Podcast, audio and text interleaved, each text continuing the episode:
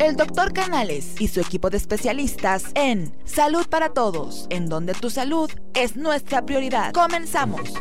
¿Qué tal? Muy buenos días en uno más de tus programas Salud para Todos Radio Online, transmitiendo desde el Colegio de Ginecólogos y Obstetras, profesor doctor Alfonso Álvarez Bravo, del Hospital Español de México, cuya misión es promover la educación médica continua entre sus colegiados y asociados, cuyo presidente es el doctor Jaime Kleiman. Cabe mencionar que es un programa sin fines de lucro. Nos puedes escuchar en todas las plataformas digitales. Te invitamos a que nos sigas en Facebook, en Twitter, en YouTube, en Instagram, en Spotify y en todas las tiendas digitales. Bueno, hoy también estamos festejando el cumpleaños de nuestro compañero el doctor Gabriel Rojas Posero y el tema que hoy nos eh, eh, compete es fracturas de cadera, que es un tema bastante importante y que vemos frecuentemente entre las personas de la tercera edad. Eh, tenemos como invitado al doctor Emanuel Gómez García, quien aún no llega, pero pues vamos a empezar a platicar este tema que es eh, muy común en las personas de la tercera edad, sobre todo más común en las eh, mujeres, más en mujeres que hombres, y que hoy en día hay un gran avance con las personas con eh, que, que son sometidas a cirugía, que que son sometidas a cirugías de prótesis, eh, en cirugías de fracturas de cadera y que realmente les va bastante bien cuando son sometidas a este tipo de cirugías y entonces estas, este tipo de pacientes les va bastante bien. Vamos a empezar a mandar unos saludos a la gente que ya nos está viendo, a La Cruz Guzmán, a Alex Beta Betancourt, eh, Beca Betancourt y Gareda, y a Lupita y Gareda, eh, Gilberto Betancourt, eh, de toda la familia Betancourt, Anita Casas, ya llegó eh, mi compañero, el doctor Jaime Kleiman. Buenos días. Buenos días. Preguntan, la fractura de cadera, ¿cuáles son los movimientos que se pueden llevar a una fractura o el vince? Ya llegó también el cumpleañero, ¿Cómo estás? el doctor Gabriel Rojas Posero. Muchas felicidades. Buenos días, muy bien, muchas gracias. Gracias, gracias, que andamos ya. Muchas felicidades a nuestro compañero el doctor Gabriel Jasposero, que es su onomástico el día de hoy. ¿Y cuáles son los movimientos que pueden llevar a una fractura? Pues eh, un movimiento no lleva a la fractura. Normalmente vemos a los eh, ancianos o a los pacientes de la tercera edad que lo que los lleva a una fractura no es un movimiento, sino es una caída de la cama. Sí. Eh, que cuando se ruedan de la cama, caen de la cama, es lo que les produce las fracturas de cadera. Eh, y un esguince sí puede suceder con un movimiento o que se tropiezan, eso los puede llevar a un esguince. Un esguince cuando es cuando la articulación se sale de la cazuela que, contiene eh, la cabeza del fémur de la cazuela esa que, contiene la pelvis, que se llama cavidad acetabular, y la zafa, pero es reversible en la mayoría de los casos, que es muy doloroso, pero normalmente tiene que ser bajo sedación y hay que hacer movimientos bajo sedación o bajo anestesia general y tienen que regresar a la cadera y, les va bastante bien. Otra pregunta que... perdón que, interrumpa. Eh, estaba escuchando ahorita de, de, de, lo de la fractura de cadera y que qué es lo que lo puede llegar a, o sea, qué, cuál sería el mecanismo. Este, nosotros, o sea, nosotros como ginecólogos eh, estamos inmersos en el tema de fractura de cadera por el tema de la osteoporosis, que finalmente eh, una de las consecuencias eh, y una de las consecuencias principales es la fractura de cadera.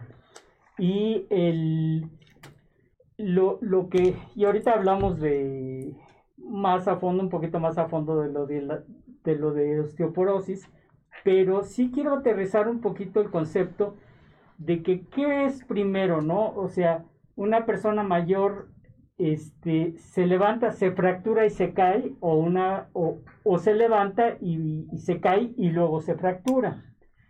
Este, pues cualquiera de las dos cosas. Y cualquiera de las dos cosas, este, si tenemos eh, el, el, hueso de, la cadera está, este, está con osteoporosis, está débil, pues es, es muy fácil que se pueda romper y el mecanismo principal es que el, la mujer, principalmente, también el hombre, ¿eh? también el hombre puede sufrir osteoporosis, también tiene fracturas de cadera.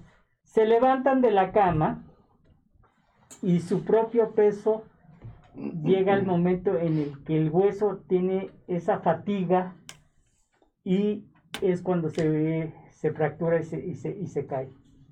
Y bueno, pues este, aquí ya nos están llegando varias preguntas.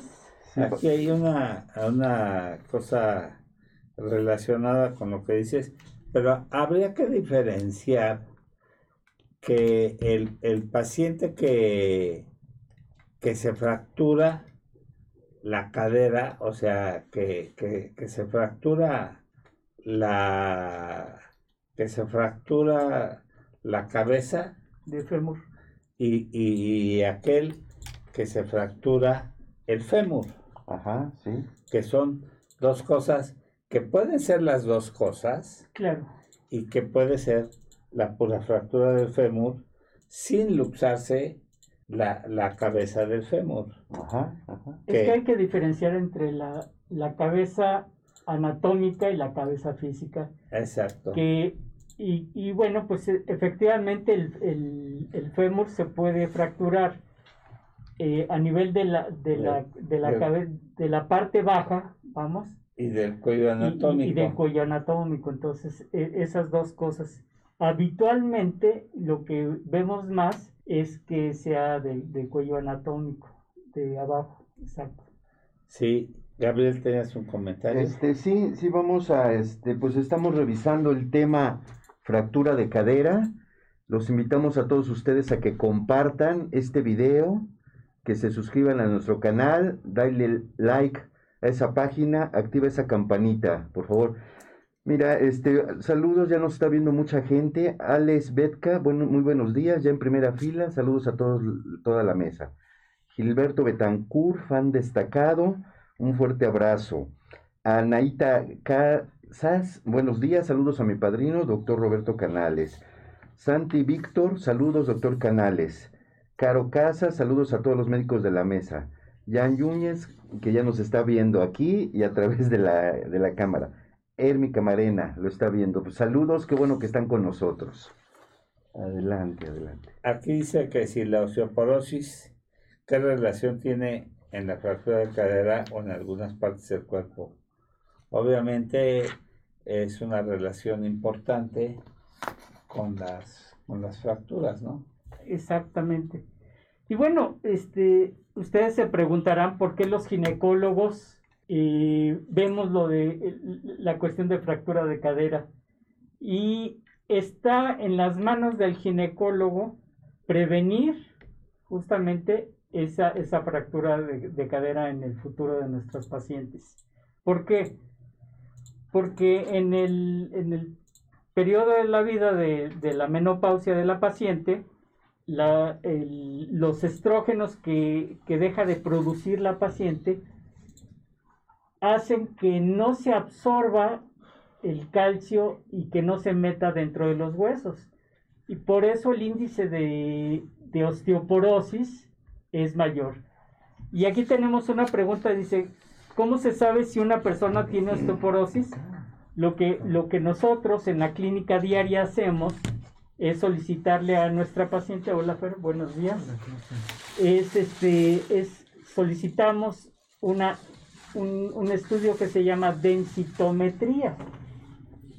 Este estudio que, que, que es un estudio de tamizaje, o sea, no se, lo, no se lo hacemos a las pacientes que creemos que tienen osteoporosis, porque desgraciadamente la osteoporosis es un asesino silencioso.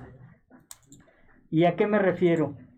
Que es un, es un problema que no da sintomatología. Y cuando ya da síntomas es cuando ya es muy tarde, cuando ya tenemos un problema de primero de osteopenia y luego de osteoporosis, o sea, va, va haciéndose por grados. Y ya cuando es el problema este, es con una osteoporosis bastante severa, entonces los huesos se vuelven muy frágiles y con una probabilidad de, de, de fractura muy alta. Y entonces nosotros como ginecólogos, pues tenemos que cuidar a nuestras pacientes y hacerles este estudio de tamizaje, o sea, ¿a quiénes? A todas, a todas las pacientes mayores de 45, 50 años. Una vez cada año este, se hace este estudio y vemos la densidad de, de, de los huesos. Y esta densidad, o sea, eh, si nosotros hacemos, hay un algoritmo eh, por computadora que es índice FRAC, que eh, nos dice la probabilidad de que esta paciente llegue a tener una fractura, una fractura en los próximos 10 años. Y si la probabilidad es bastante alta, lo que tenemos que hacer, hay diversos medicamentos que nosotros usamos, aparte de los estrógenos, para meter ese calcio dentro de los huesos. Porque hay que recordar que los huesos, eh, en toda nuestra anatomía, van, van sufriendo cambios, como todas las células de nuestro organismo, y es como una ciudad, ¿no? Que los edificios se van, para hacer nuevos edificios, se destruyen unos y se vuelven a edificar otros. Si el índice de destrucción es mayor, pues van a quedar huecos. Y en el hueso se forman poros, por eso se llama osteoporosis. Forman poros. Y estas zonas donde se forman poros son más sensibles, son eh, probables o declives a que se rompan. ¿Sí? Entonces, esta es este, una de las preguntas. No sé si tengan más. No, no, muy buena explicación. Muy, muy, muy, buenos días a todos. El doctor Fernando Castillo, también miembro del team. Gracias, aquí. un gusto con todos ustedes. Me, me, esta, esta, pregunta que hicieron está muy bien lo que estás explicando, este, Jaime.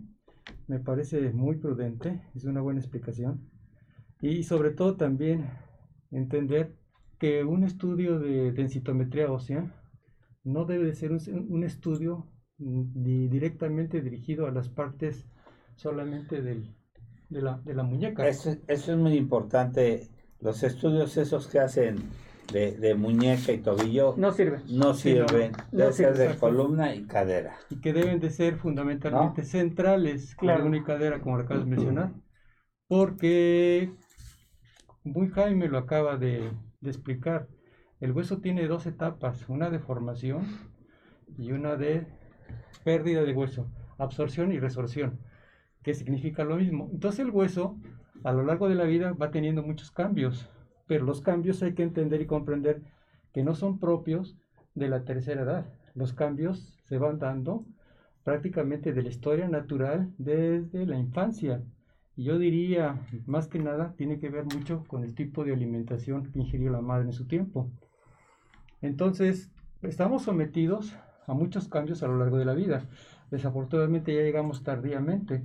Cuando hacemos una clasificación de osteopenia, como lo dijo Jaime, es una disminución de, de, hueso. Pero la situación real no hay que esperarnos a tener osteoporosis. Porque una vez que llegó la osteoporosis ya perdemos células madre y son esos agujeros que se hacen tan amplios. El hueso normalmente debe tener una estructura, pero no debe ser un, hueso duro. debe ser un hueso blando. Entonces tiene serie de trabéculas que son como amortiguadores. Exactamente. Hay dos tipos de hueso eh, en el organismo, el, trabecular y el, y el esponjoso. Y es por eso que la eh, densitometría se tiene que eh, basar en, ese, en esos dos tipos de, de, hueso, en el trabecular y el esponjoso. Y por eso la densitometría se hace a nivel de cadera y se hace a nivel de columna, porque son dos tipos de, de, hueso, eh, aunque sean huesos, son un poquito diferentes, pero eh, la osteoporosis le puede pegar por un lado más al hueso trabecular o le puede pegar más al, hueso esponjoso. Y el problema de, de, que le pegue a la columna es que las, los discos intervertebrales se pueden ir fracturando sí pueden llegar a tener microfracturas, se pueden ir achatando y pueden esos, esos, este, esto puede hacer que, las raíces nerviosas se pellizquen y, se compriman y, tenga la paciente compresión. Fíjate, y que estás, que estás comentando eso, este, Jaime, es muy importante que en la región lumbar siempre nos van a dar un, un parámetro de densidad mineral ósea total, tanto como en la cadera como en la columna. Entonces va la, va la suma de los diferentes cuadrantes, desde la lumbar 1 hasta la lumbar 4.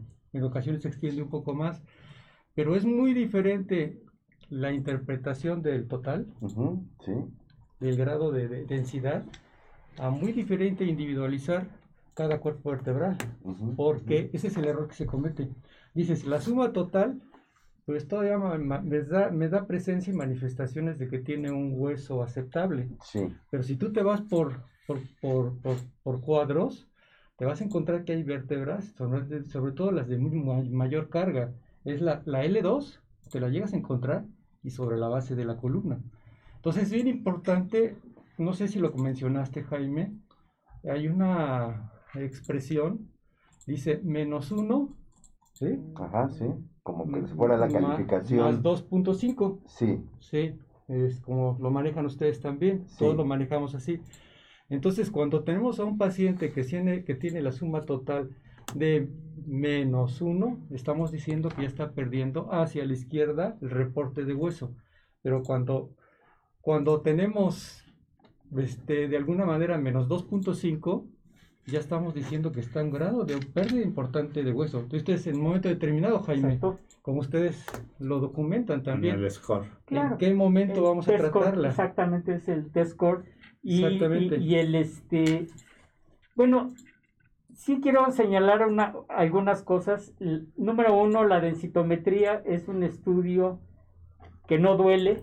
Exacto. es, o sea, qué mejor, ¿no? O sea, estudio, es un estudio que no duele no es caro. No es caro, es un estudio de tamizaje y es un estudio que preferentemente se debe de hacer en el mismo lugar. O sea, si yo me los, si yo me hice el, estudio gracias, aquí en el Hospital Español o me lo hice en el Hospital Ángeles, de preferencia el año que entra me lo tengo que hacer en el mismo lugar. Y se tiene que hacer un estudio de, de, de, de seguimiento. Es un estudio, como les decía, que no es caro.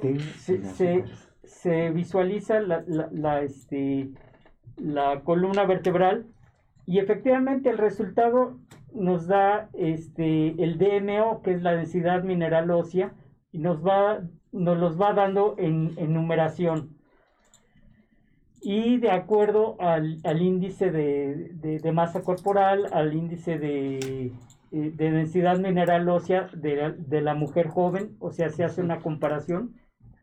Pero lo más importante, si ustedes ven el resultado así a grosso modo de una densitometría, van a ver una especie de semáforo en el que la, o sea, si, si la densidad es buena, está este, el puntito que es el, el resultado es, va a estar en, el verde. Si está con, ya empieza con osteopenia, va a estar en amarillo. Y si ya con osteoporosis, va a estar en la, zona roja de nuestro estudio. Entonces, es un estudio muy fácil de, obviamente, nosotros como médicos, o sea, vemos ese semáforo, pero tenemos que valorar la numeración y en base a esa numeración hacer nuestro diagnóstico, pero en general sí, sí, es así el, el, estudio. Fíjate que tenemos varias preguntas. Muchas. Muchísimas. Qué bueno, eso significa que, que es un... Y es un temazo, ¿eh? Sin azúcar. Fíjate que dice aquí, doctor Cleman, el estudio que menciona para saber si la paciente tiene osteoporosis, que es la, la densitometría, eh, eh, ¿qué dice? No, o, o no lo, lo, recomienda para solo personas mayores, o qué recomienda que se hagan. Saludos, Caroline. Gracias. Pues como les decía, cuando empieza la etapa eh, de menopausia, a partir de ese momento se debe de hacer este estudio a todas las pacientes, inclusive a los hombres, porque aquí hay otra pregunta de Fernando que dice que solo las mujeres en edad tienen o pueden padecer fractura de cadera, pues no, también los hombres, y esto es algo que, que tenemos que tomar en cuenta. Jaime, hay otra en la base de la pregunta, que quiénes son candidatos Sí, toda la razón, Jaime. Y también otra, agregar que, que los pacientes que tienen factores de riesgo, que tienen componentes... Qué bueno que lo mencionas, claro. Algún grado de problema hormonal, un problema metabólico, que son muy frecuentes. O pacientes que están tomando cortisona. Exactamente, que, que están sometidos a una terapia, de, a una inmunoterapia, que están tomando grandes cantidades de, de esteroides o cortisol que pacientes que de, etapa eh, crónico degenerativo que tienen un tipo de desnutrición, que cursan con hipertiroidismo, que tengan problemas de las glándulas paratiroides, o sea, cuando el médico que está atendiendo a esa persona le haga una buena valoración, la densitometría puede indicarse antes de la menopausia y antes de los 40 años. Ahora, la intención precisamente es un estudio complementario a datos incidentes. generalmente uno como médico, cuando está manejando medicina interna, hay que ampliar el panorama y complementarlo. Y también mencionar que una persona cuando llega a la menopausia, como lo has mencionado también, eh, Jaime, durante los primeros cinco años llega a perder, si no es tratada, o estabilizado llega a perder de un 5 a 10% de hueso durante los primeros 5 años. Si no, se somete a un tratamiento. ¿Y sabes qué es lo peor, Fernando? Que la paciente no lo siente. No. Y, y, y eso, es, eso es lo peor, ¿no? Desgraciadamente tenemos nuestra cultura médica, es que si no me duele no voy al doctor. Y, eso con cualquier, con cualquier enfermedad. Desgraciadamente no debe ser así. Eh, nosotros en medicina preventiva lo que tenemos que hacer es vigilar a nuestra paciente, o sea, nuestra paciente eh, en la perimenopausia, cuando está en el, en el climaterio, no nada más debemos de tratarle sus bochornos o, sus problemas que tiene eh, de índole sintomático sino que tenemos que aterrizar todo esto a la prevención, prevención de osteoporosis, prevención de eh, eh, problemas cardiovasculares, que también aumentan en, esa etapa.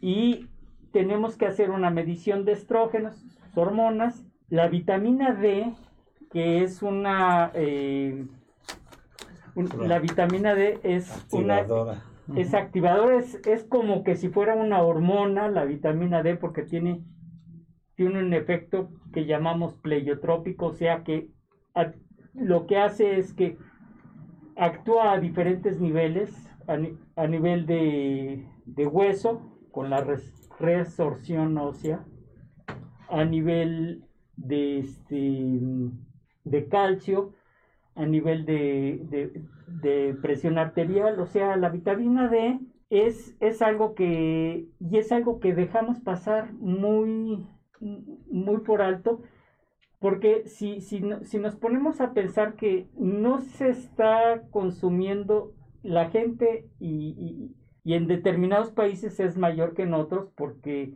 las latitudes son diferentes, hay que recordar que para que una persona sintetice vitamina D necesita rayos solares y esos rayos solares pues o no los tenemos porque estamos metidos en, un, en, en, nuestras eh, oficinas con luz artificial o si nos vamos a exponer a los rayos solares nos ponemos protector solar. Exacto. Entonces la absorción de vitamina D también es baja.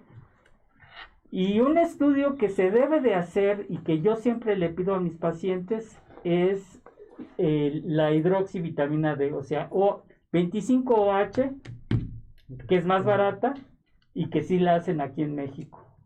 Y, y que me va a dar un resultado, mm, si es menor de 30, esta paciente requiere suplementos vitamínicos. Sí, y ahorita que lo mencionas, Jaime, eh, la vitamina D hoy por hoy está considerado más que parte de los minerales que fueron y constituyen el hueso, parte de todos los sistemas inmunológicos, neuromorales de alguna manera. Se ha encontrado aspectos tan importantes que intervienen en diferentes funciones del organismo. No se digan los procesos respiratorios hoy en día que tanto estamos tratando, el sistema inmunológico. Entonces, por ende, la vitamina D es tan importante y sobre todo considerar, como dice Jaime, doctor Jaime, qué concentración tiene de vitamina D, porque el grosso de la población generalmente carece mucho de vitamina D.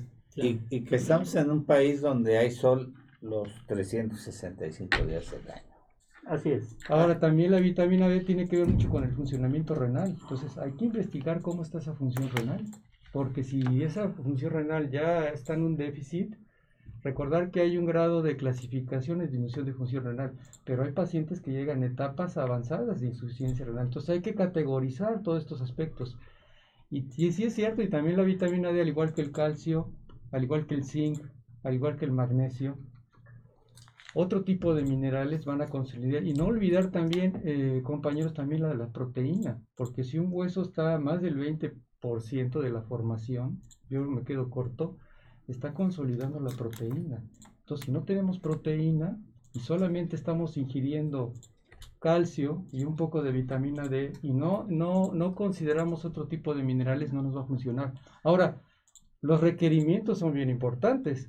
Porque, por ejemplo, si vamos a, ingerir calcio, es un ejemplo, el, está establecido que el ingerir algún tipo de calcio solamente se va a absorber el 40%. Claro, si tú, si tú tomas calcio solo, sin, por ejemplo, sin estrógenos, entonces efectivamente no se absorbe ese calcio y nos puede condicionar a formar también piedras en el riñón. Calcificaciones. Claro. Entonces tenemos, o sea, no es de que, ah, ya me diagnosticaron o tengo miedo de, fíjate, ¿eh?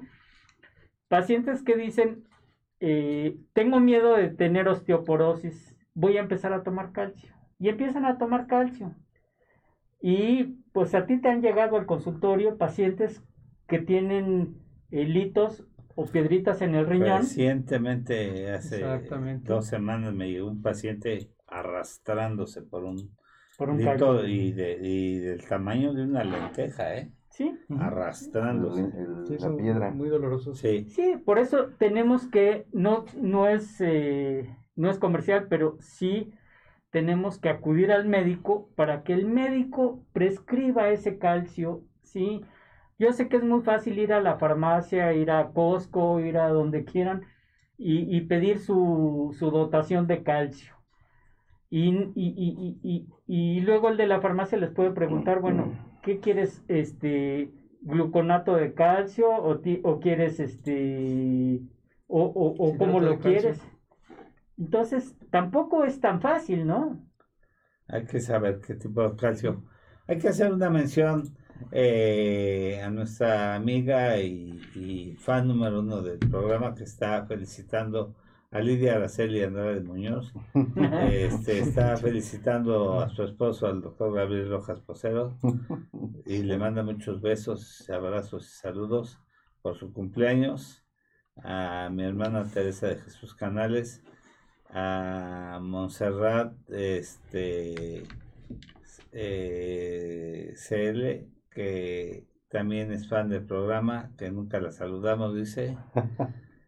Edgar Ramírez Catalán, eh, también, y pues vamos, está causando muy buen... Eh, no, sí, hay muchas preguntas. Sí, me, me, me, me, tiene muy motivado ahorita eso de los minerales, porque es la, es la regla, la piedra fundamental, digamos, para, para el, entender qué está pasando con este hueso a lo largo de los años. Porque, como se había mencionado, hay muchas causas y muchos motivos que pueden modificar la concentración de calcio en el cuerpo y sobre todo que se absorba. Por ejemplo, tenemos a una persona que tiene problemas de trastornos de tipo digestivo o, malas absorciones intestinales y totalmente está barrido toda su biota intestinal. Así es. Y que es intolerante totalmente a muchos alimentos, pobre de él, porque no lo va a absorber. Ahora bien, también la intención para que ese calcio se pueda absorber nunca se debe tomar con lácteos. El calcio. El calcio, porque va a competir con los lácteos o, con o con los derivados lácteos. Pero hay otra fundamental eh, piedra importante. Nosotros podemos tomar grandes concentraciones de calcio, como lo dice Jaime. Podemos tener efectos secundarios, eh, formación de, de, de, cálculos. Los cálculos pueden ser de diferentes eh, características, pero en este caso son de calcio renal. Pero para que se pueda absorber ese calcio hay que entender que existe un, nosotros le llamamos en, es un cofactor, en la una palabra muy técnica que existe, que es el cofactor, que es el director de la orquesta, que se llama magnesio. Si no eh, constituimos nuestra eh, complementación junto con el calcio con magnesio, así tengamos la cantidad de calcio y nos estemos pasando de calcio y esté mal medicado el calcio o esté automedicado o a veces esté indicado por un médico, si no va asociado mínimo por 300 a 400 miligramos de magnesio, ese calcio no se va a absorber. Que quede muy claro. Porque todo es un mecanismo, todo es la intención. Y si no está presente la vitamina D, tampoco se va a absorber ese calcio. Es que va ligando. Va ligando. Va de la mano. Ya, ya lo estás haciendo más complejo. ¿Verdad? Sí, pues no es, tan, no es tan sencillo como tomarse puños de calcio, ¿no? Exacto. Oigan, este, aquí el equipo de posición nos hizo favor ya de pasar, de tener unas diapositivas, porque muchos cibernautas apenas se están conectando. Estamos revisando el tema de fractura de cadera. Y bueno, aquí están estas imágenes básicas para que puedan ah, entender qué es y qué hay. Eh, yo creo que las otras, las anteriores, que estas son de densimetría, la, anterior todavía la... fractura de, cabeza de boomer, cabeza de... No, sí, la otra, la otra, perdón. Bueno, no, esa es para La otra, exacto, pero ahorita quiero que ven la de la, otra, este, Jesús. Esa, esa nos puede servir. Pues miren, justo de lo que estamos hablando, ¿no? ¿Qué es el fémur? ¿Qué es la cabeza de fémur? Bueno, ahí es donde, como se hace el diagnóstico, una... No, no, no, no, no, está otra, mira, ve, Robert. No, no es el diagnóstico, es apenas vamos a explicar la anatomía. Ok. okay. La cabeza Entonces, para que la gente lo entienda, todos nuestros cibernautas, ¿qué es la cadera? Bueno, pues justo es la unión del fémur, que es el hueso de la pierna, el hueso más largo del organismo. Y tiene esa cabeza, esa, eso redondo, que justo encaja en, en lo que es el hueso de la pelvis. Eso es la cadera y es de lo que estamos hablando y es una zona muy susceptible a fracturarse, sobre todo en pacientes que padecen osteoporosis, que tienen descalcificación, puede ser hombre o mujer. Y miren, ahí en esa, esa casualita donde entra el... Se llama acetábulo. Se, llama cavidad acetabular o acetábulo, ¿no? Exacto, y ahí, pueden ver. Y, y la otra este, diapositiva, miren, ahí también es una una imagen que asemeja una radiografía y justo nos está señalando el sitio donde se puede fracturar. Puede ser por una caída, puede ser porque la paciente tiene osteoporosis y con un mal movimiento llegue a fracturarse, sobre todo en, la posmenopausia. Entonces, eso es de lo que estamos hablando hoy. Esto es peligroso, es delicado, la mayoría de las veces requiere cirugía y como comentaba el doctor Canales, se puede fracturar al mismo tiempo el fémur, que es el hueso hacia abajo, es el hueso largo que estamos viendo, ese es el fémur. ¿Ok? aunque, son fracturas muy inestables, es increíble, pero en una ocasión me llegó una paciente caminando fractura de Qué barbaridad, imagínate. No, no, no. Imagínate. Y fíjate que en, en esta diapositiva, pues está está muy, muy evidente, ¿no? Como el hueso, tiene osteoporosis, eh, que se ven diferentes cavidades y, en el otro la densidad es, es, mucho más compacto, ¿sí? Obviamente el que tiene eh, más, eh, más huecos es el que más, más proclive a, tener alguna fractura. Como el queso gruyere, Jaime. Exactamente, con queso gruyere, con, con, agujeritos. ¿Y, cuál es la parte de, del hueso que, se va a romper? Pues la, uno, la más delgada, y dos, la que recibe también, ah, hay, hay vectores de fuerzas, la que recibe más apoyo, más fuerza, y es la que, la, que recibe el peso del cuerpo. y aparte, no nada más son las trabéculas o esa... ¿Se, acuerdan de los zacates tipo pepino? Sí, claro. Esos dibujados que ya no se ven mucho, bueno, creo que ya no se ven por ahí. Ah, Así, el estropajo, sí, con la trabécula, imagínense. Eso se va perdiendo y los agujeros cada vez se hacen más grandes. Y las corticales, o lo que lo envuelve, la parte de la corteza del hueso se va adelgazando. La orillita. La orillita. Exacto. Oye, mira, aquí cabe una pregunta justo en esa imagen. Nos está preguntando una paciente que si esa osteoporosis duele.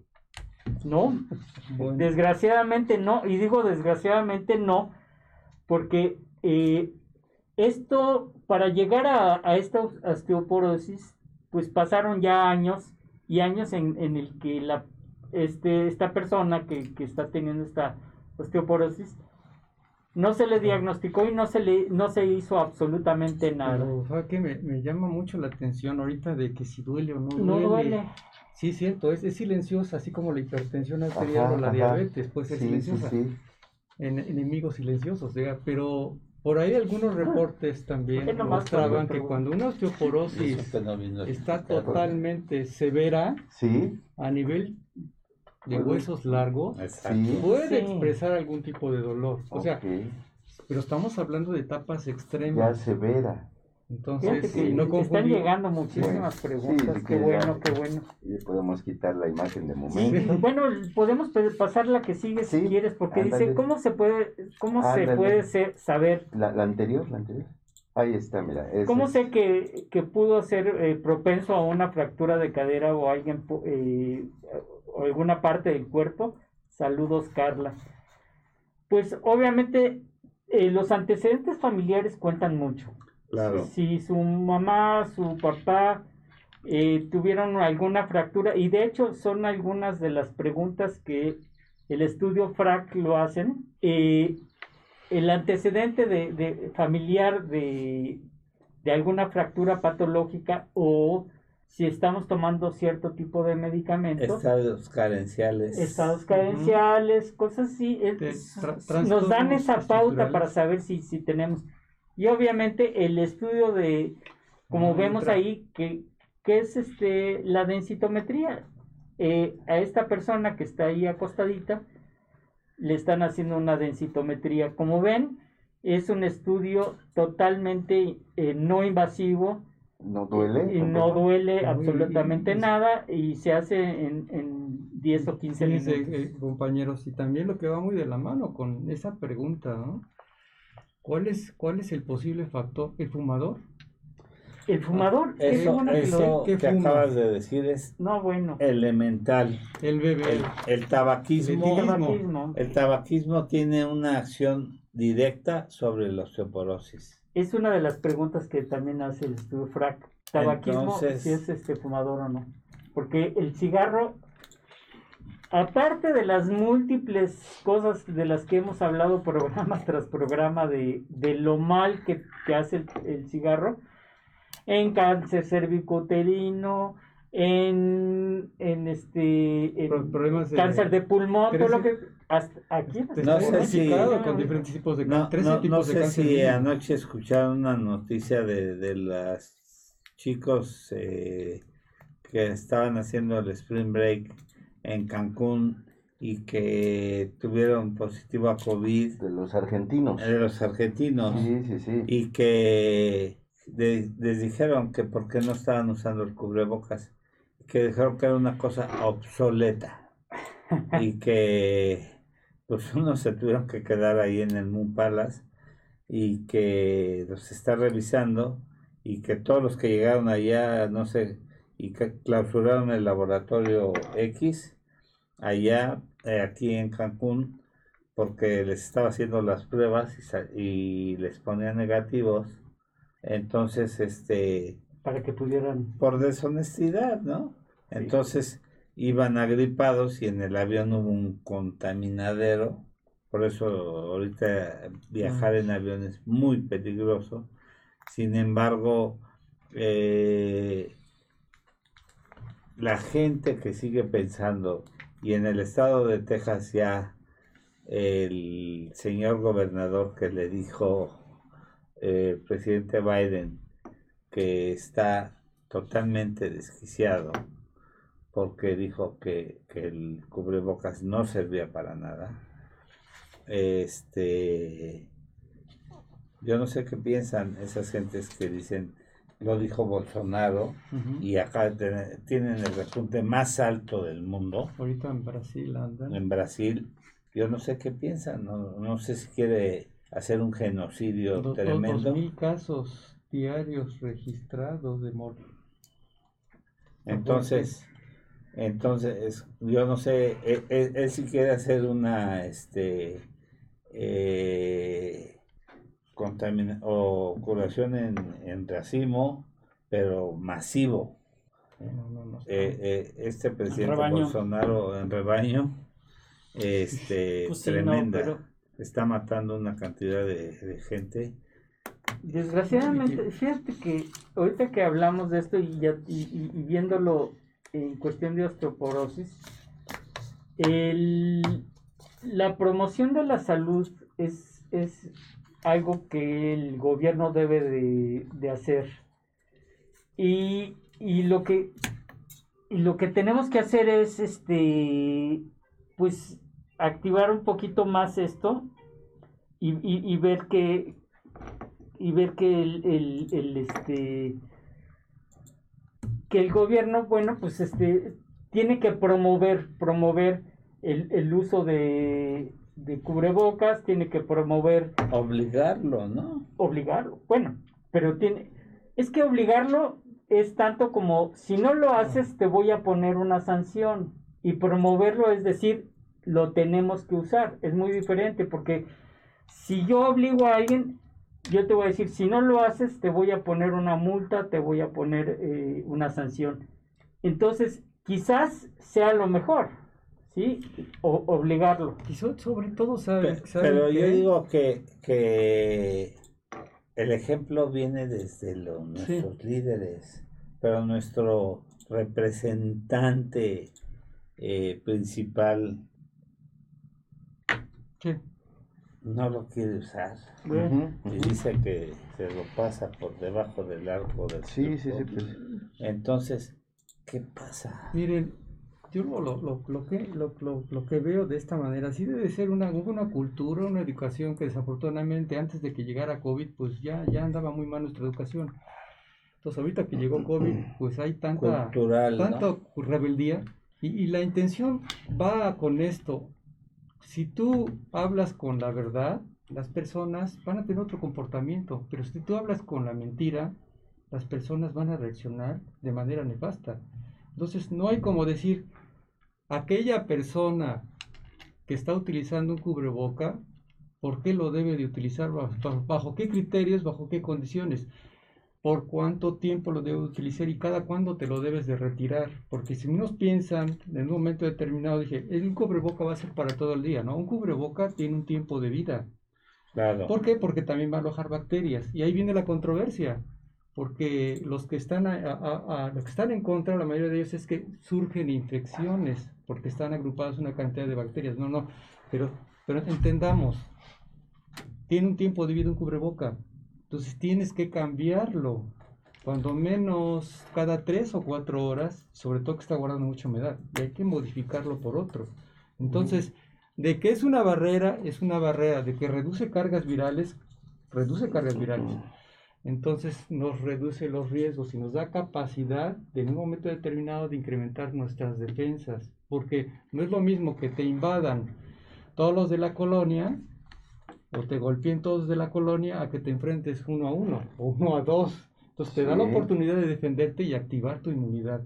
Entonces, eso es, es, que hay que entender, el cubrebocas es motivo de uso y sobre todo cuando hay aglomeraciones.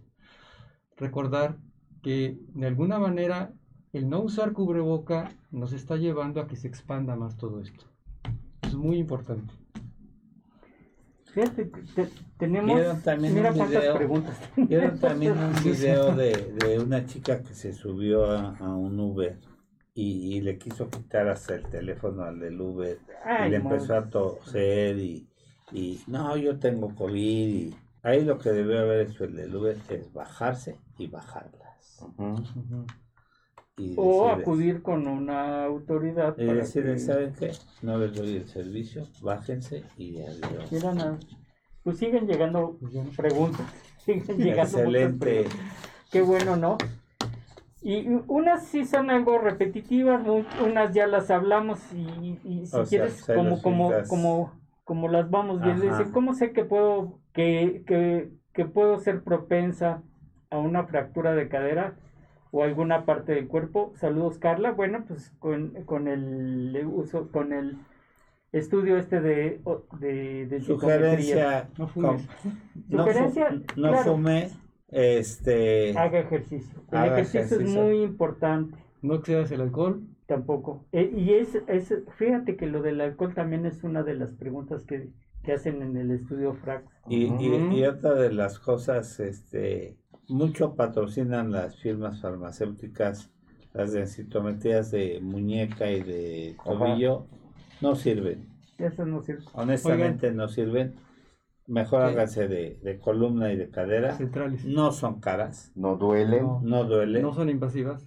no son invasivas, no causan alteraciones mayores, deben de estar entre 300 y 400 pesos, valen la pena, nos dan una certeza diagnóstica mayor, Bastante bueno.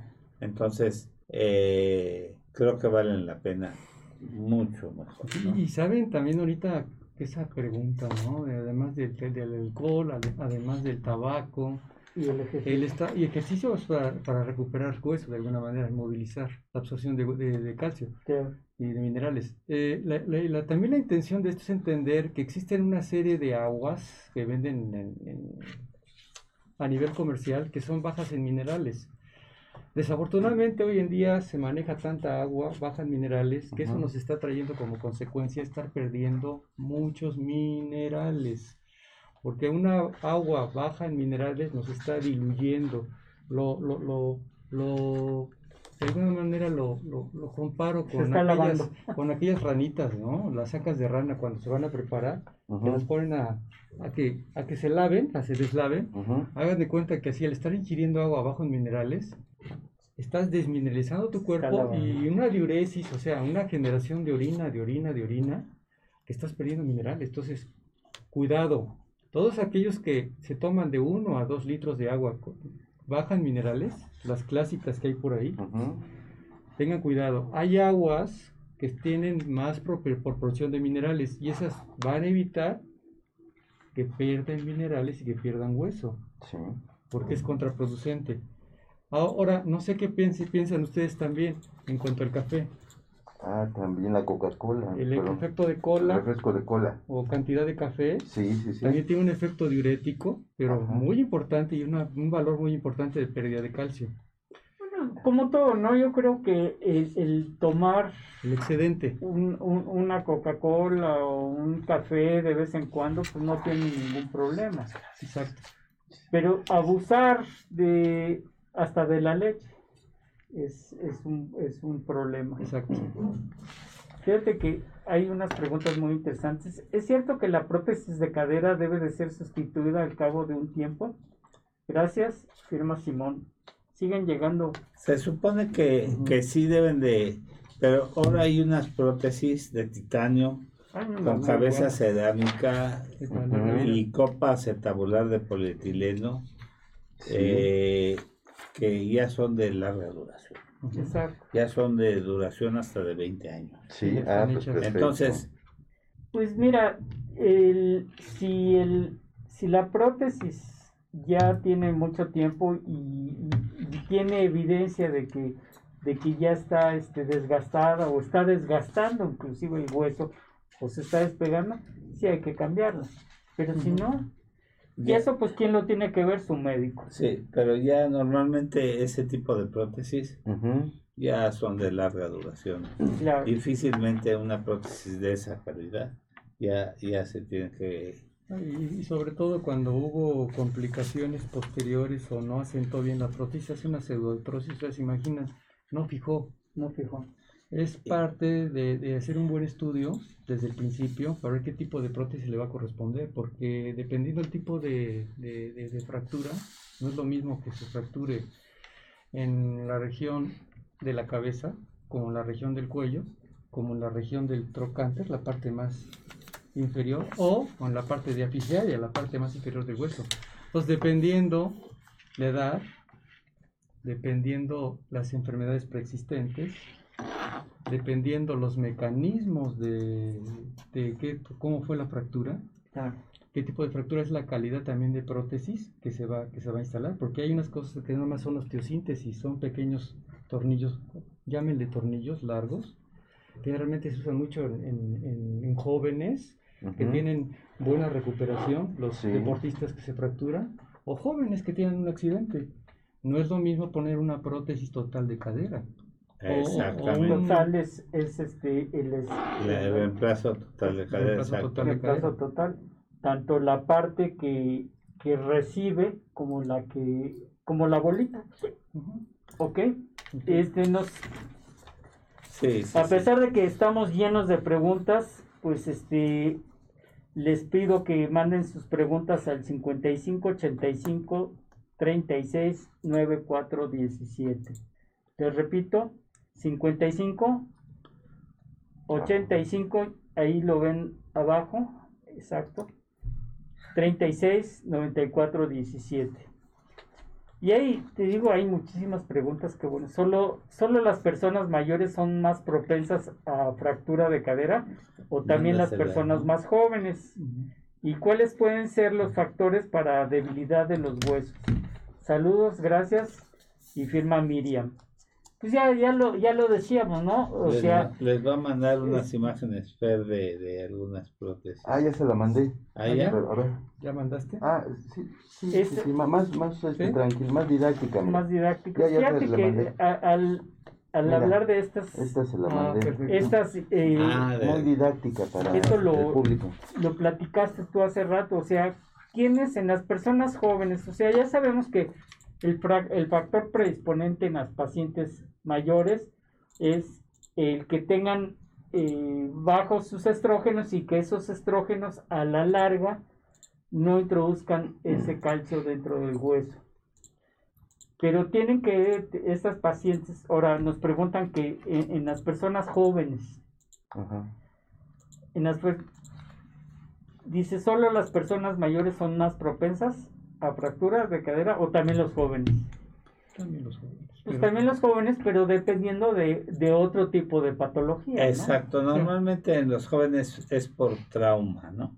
Trauma. Claro. Alto de, alto rendimiento deportistas o accidentes automovilísticos. Realmente ya las prótesis de arriba de 60, 65 años a arriba de 70 generalmente ya son ya son instalaciones de prótesis completas. Bueno, y, y ustedes que les ha tocado ver eh, acudir a, ver a alguna persona de la tercera edad y que los les hablan porque se cayó de su cama. ¿Cuáles son las manifestaciones ah, clínicas? Es muy importante que cuando una persona y, y luego luego los detecta uno eh, que ve uno la persona siempre eh, clínicamente se ve acortamiento de, del miembro, ya sea izquierdo o derecho, y rotación interna o externa. Siempre hagan de cuenta que, están viendo eh, el miembro, digamos, se acorta y se rota hacia adentro o hacia afuera. ese es un signo inequívoco de que está fracturada la cadera. Entonces, nada más con, con verla, decimos, esa cadera está fracturada. Y además, hay que tener en cuenta que este tipo de pacientes deben ser movidas con bastante cuidado porque suelen tener grandes secuestros sanguíneos, ¿eh? Sí. dos o tres litros de sangre. Exacto. Sí. Si no son bien manejados y si no son desplazados con personas eh, que, sepan movilizar este tipo de enfermos y que tienen tener, eh, suelen tener eh, grandes eh, problemas de descompensación cardiovascular, porque de por sí suelen ser en personas de tercera edad o de mucho peso o muy delgadas.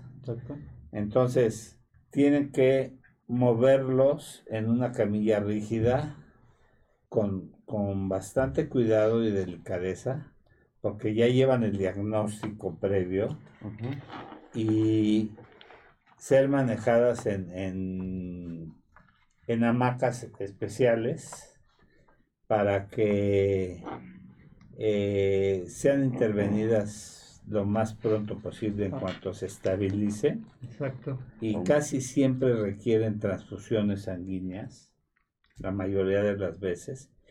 Y lo más importante y lo más interesante de esto, que en cuanto se someten a cirugía, en uno o dos días están caminando. Es impresionante. Eso, eso, eso, yo lo viví con, a, mi padre que paz descanse, le pusieron su, su prótesis y, y, al otro día ya estaba caminando, impresionante. Tiene tipo.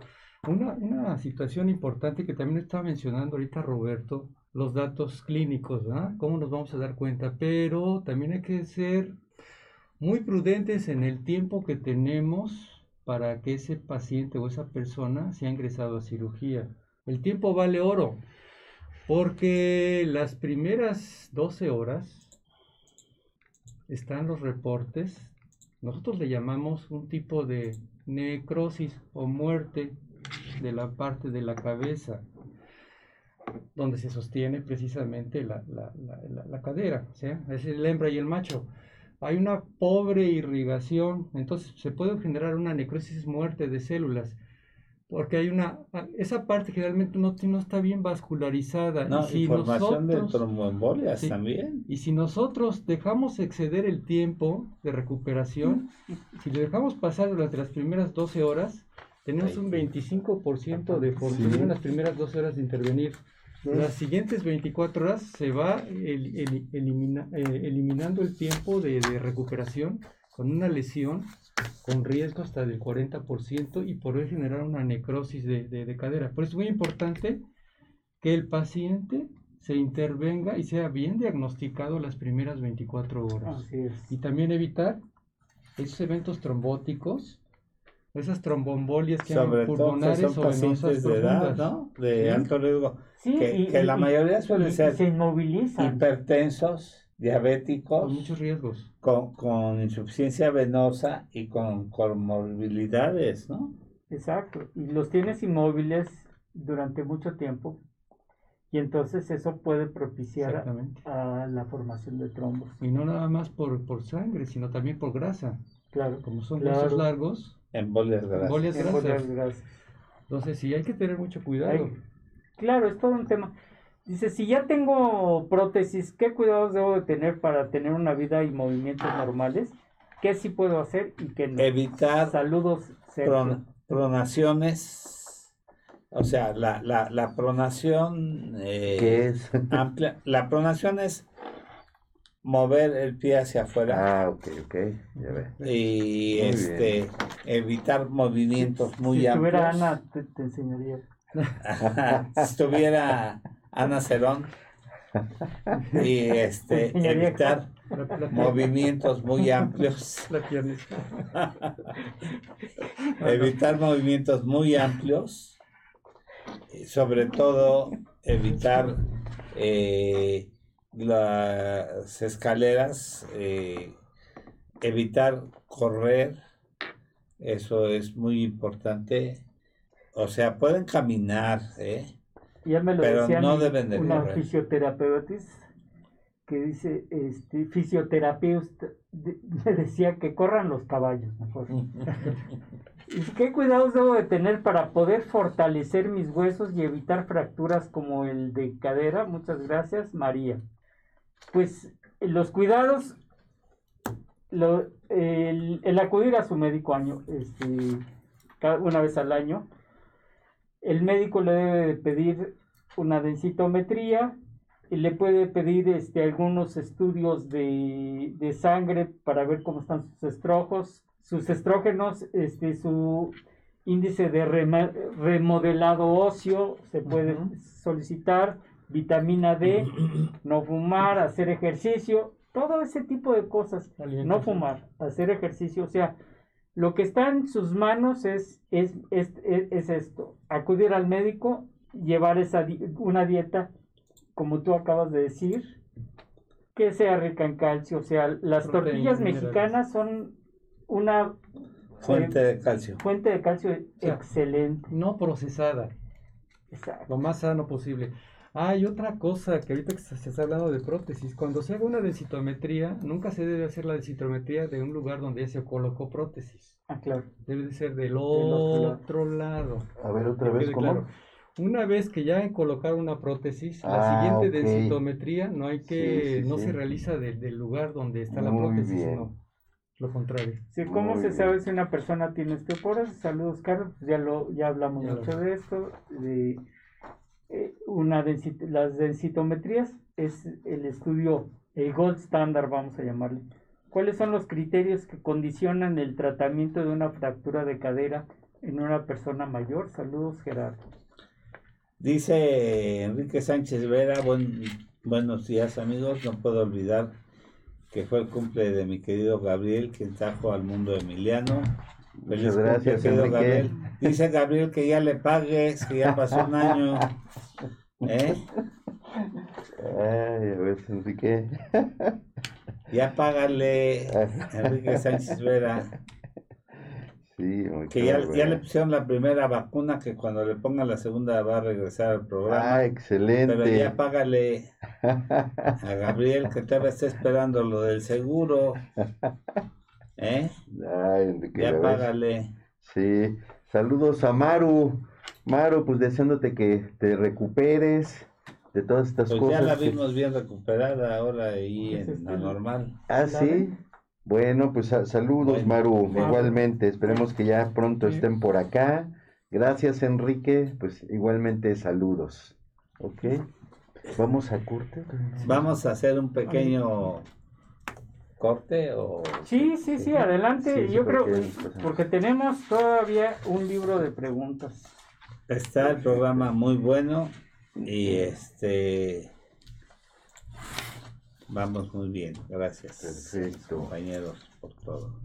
Me gustaría tomarme unos minutos para hacer énfasis en lo importante que es mantener un peso saludable, ya que, como nos lo ha confirmado la pandemia, aquellas personas con sobrepeso u obesidad siempre estarán más expuestas a cualquier tipo de enfermedad. Es por ello que es importante recordar que nunca es tarde para mejorar nuestros hábitos alimenticios y podemos empezar con pequeños cambios que traerán grandes diferencias en nuestro organismo y nuestra vida como los que ofrece Nútrete. Nútrete es un proyecto que dos maestras en nutrición han impulsado, facilitando sus diferentes productos para que cualquier persona que quiera cambiar su vida los pueda adquirir. Te invitamos a conocerlos. Visita sus diferentes redes sociales.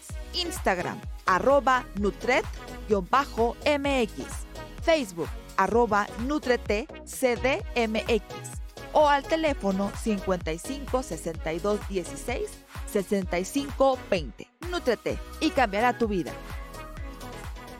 ¿Quieres empezar a comer saludable? En Nútrete nos encargamos de revisar la lista de ingredientes e información nutrimental de cada producto que tenemos para garantizar que realmente sean saludables. Contamos con diferentes productos como productos keto, suplementos, vitaminas, minerales y un sinfín de productos para complementar tu alimentación. Encuentra todo nuestro catálogo en Instagram como Nutret-MX o por Facebook en Nutret CDMX. Para más información, al WhatsApp 55 62 16 65 20. Nutrete y cambiará tu vida. Bueno, pues ya estamos otra vez al aire. Eh, pues muchas, número uno, muchas gracias por, por sus, su interés, por sus preguntas. Este, tenemos un buen, buen, una buena cantidad de preguntas y para no perder más tiempo, se las voy a ir haciendo. Dice, doctores, si tengo artrosis, para tratar el desgaste del cartílago, ¿se requiere una prótesis total de cadera? Gracias, buen programa y firma Miguel. ¿Cómo Pues, ven? Hay, hay, que ver qué tipo de artrosis, ¿no? Porque no todas las artrosis son reemplazos. Ah, ¿qué, es artrosis, Robert? Que no... Bueno, la, la artrosis es un limitante en el movimiento pero las limitantes no significan... Pero de la articulación. De la articulación, pero no todas significan reemplazo. Es un proceso inflamatorio y el proceso inflamatorio se puede tratar con medicamentos y depende eh, el grado de la artrosis y la pérdida del espacio articular y depende de ello y, la deformación de la articulación. Si la artrosis es muy grave, por ejemplo, lo vemos en las artrosis de, rodilla y algunas artrosis de cadera muy severas que sí requieren reemplazo. Sí, ahorita que lo estás comentando, este Roberto, acuérdate que recordar que platicamos lo que era la osteoartritis y la osteoartrosis. Claro. Todo lo que significa itis está relacionado con un grado de inflamación y todo lo que se llama osteoartrosis significa un grado de degeneración de matriz ósea. Entonces, como lo comentas hace un momento, tenemos el hueso y tenemos un espacio articular que debe de ser respetado. Eso es válido tanto en la cadera en cualquier parte como de cualquier en las articulación y sobre todo las de mayor carga. Cuando hablando del concepto de cadera, dirigido a cadera, va a haber diferentes grados de degeneración también. Entonces nosotros le llamamos una degeneración de tipo subcondral. Habitualmente el paciente se va a quejar de un dolor muy localizado a nivel, digamos, inguinal o del área de la, de la, de la cadera o en el hueco eh, del, del, glúteo, en la parte posterior donde pasa el nervio ciático que a veces podría confundir con eso. Exacto, que decir. Pero la característica del grado de degeneración van a ser pacientes que te van a, manifestar en, la etapa matutina, que van a tener mucha rigidez y dolor de cadera al levantarse y conforme empieza la, la deambulación o la caminata empieza a disminuir, pero hay pacientes que ya no les disminuye, simplemente por estar parados a la caminata ya les va a doler.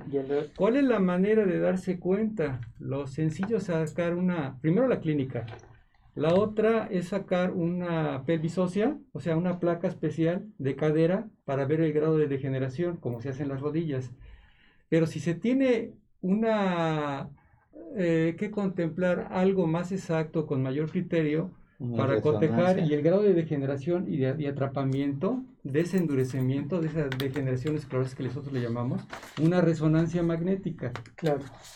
Es la pauta. Para dar una precisión más. Fíjate qué bueno que, qué bueno que nombras este tipo de cosas porque el, el, el, estudio de densitometría, ese sí no sirve no. para, para, para diagnosticar ni fracturas, ni microfracturas, ni nada que no sea densidad mm. mineral ósea. Eso eh, debe de, quedar muy, muy, muy claro.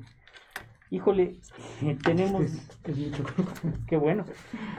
Eh, aquí hay una pregunta muy, muy interesante, pero antes de, darla, pues huele muy rico tu pastel, está. Sí, ¿verdad? Pues gracias a todos ustedes. Mira, Sánchez pues, Vera, lo, que te vas a perder un pastel de coñac no. Génesis. Génesis, exacto, ¿no? Pues muchísimas gracias. Es agua, es alcohol. Eh, esto es agua, esto es agua, pero sí, sí huele, huele a coñac. Está, bien, vamos a llegar, vamos a llegar bien, bien a la consulta. Exacto, bien Aquí hay una pregunta muy interesante, fíjate que dice así. Si llego a tener cáncer en el hueso, ¿cómo diferenciarlo de la osteoporosis? Ah, ¿Nos pueden comentar? Gracias, firma Sandra. Pues para empezar, ahí en, en la resonancia se ve y luego hay marcadores tumorales y hay biopsias óseas y, y, y, aparte puede, haber fracturas momentáneas como dato muy sutil patológico. Claro. Momentáneo, con gran dolor. Esta creo que ya la, ya la respondiste. ¿Cuándo recomiendan realizar una prótesis de cadera? Saludos, Marco. Sí, ya, lo comentaste. exactamente. De acuerdo. Estamos revisando el tema de fractura de cadera. Ya sabes, te invitamos a que compartas este programa. Dale like a esa, a esa página. Suscríbete a nuestro canal. Ya sabes, estamos en todas las redes sociales. Instagram, Facebook, YouTube, Twitter. Activa esa campanita y síguenos. Está el teléfono también para que manden todas sus preguntas, todas sus dudas. Y ya sabes, si quieres anunciarte aquí con nosotros, hay distintos programas, hay distintos niveles para que pueda, pueda ser nuestro patrocinador. Gracias y estamos en contacto. Porque también por ahí preguntaban, Jaime, una persona, ¿cómo saber qué tipo de prótesis? Bueno, en relación con todo lo que hemos comentado. ¿Tiene que ver la edad? está muy dicho, muy escrito en, la experiencia y, los estudios que las personas por arriba de 65 años a mayores que realmente eh, prótesis, total. Cuando estamos hablando de un joven necesita osteosíntesis, o sea, un tornillo largo para fijar. Pero en ocasiones se necesitan de clavo intramedular. Entonces a razón de la clasificación de qué tipo de, trazo. Steinman o Kushner. Exactamente. ¿Y a qué nivel fue la fractura? Pero, es lo que se va a Pero un clavo eh, en un hueso osteoporótico. Ah, Hay que tener mucho cuidado porque ese, e, ese puede ser contraproducente. Entonces, ojo con este es tipo una previa valoración, sí. Doctores, si presenta una fractura, la rotura de la parte superior del fémur requiere de una prótesis total de cadera. Saludos, Salvador. Depende pues sí, depende del caso. Y, pero pues depende de lo que necesita, si es, necesita una prótesis de, de, la, okay. Eh, doctores, ¿qué es la artrosis? ¿Cómo puedo cuidar mis huesos y articulaciones? Saludos, Sandra. Pues sí, ya lo, ya lo comentaste, eh, la diferencia entre artritis y artrosis. La persona que bebe es propensa a tener osteoporosis. Saludos, Ricardo.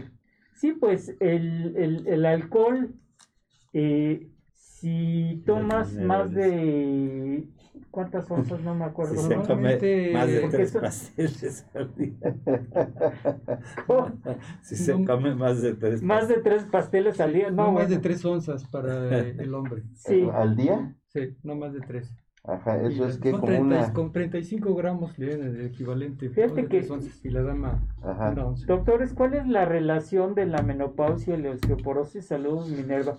Pues la relación, y es, eh, lo hemos dicho desde el principio del programa, que por qué nosotros como ginecólogos estamos inmersos en, este tema que es fractura de cadera, es justamente porque la, la menopausia, que es una etapa en, el, en la que los estrógenos están bajos, hace que esos estrógenos bajos no, se, no absorban ese, ese, calcio y no lo metan al hueso. Favorece la pérdida de hueso. Eh, y, favorece la, la, pérdida de hueso. Entonces, pues a todas mis pacientes que están en etapa de climaterio, de menopausia, pues eh, hay que cuidarlas justamente de que no lleguen a tener este, e, este problema en, en un futuro.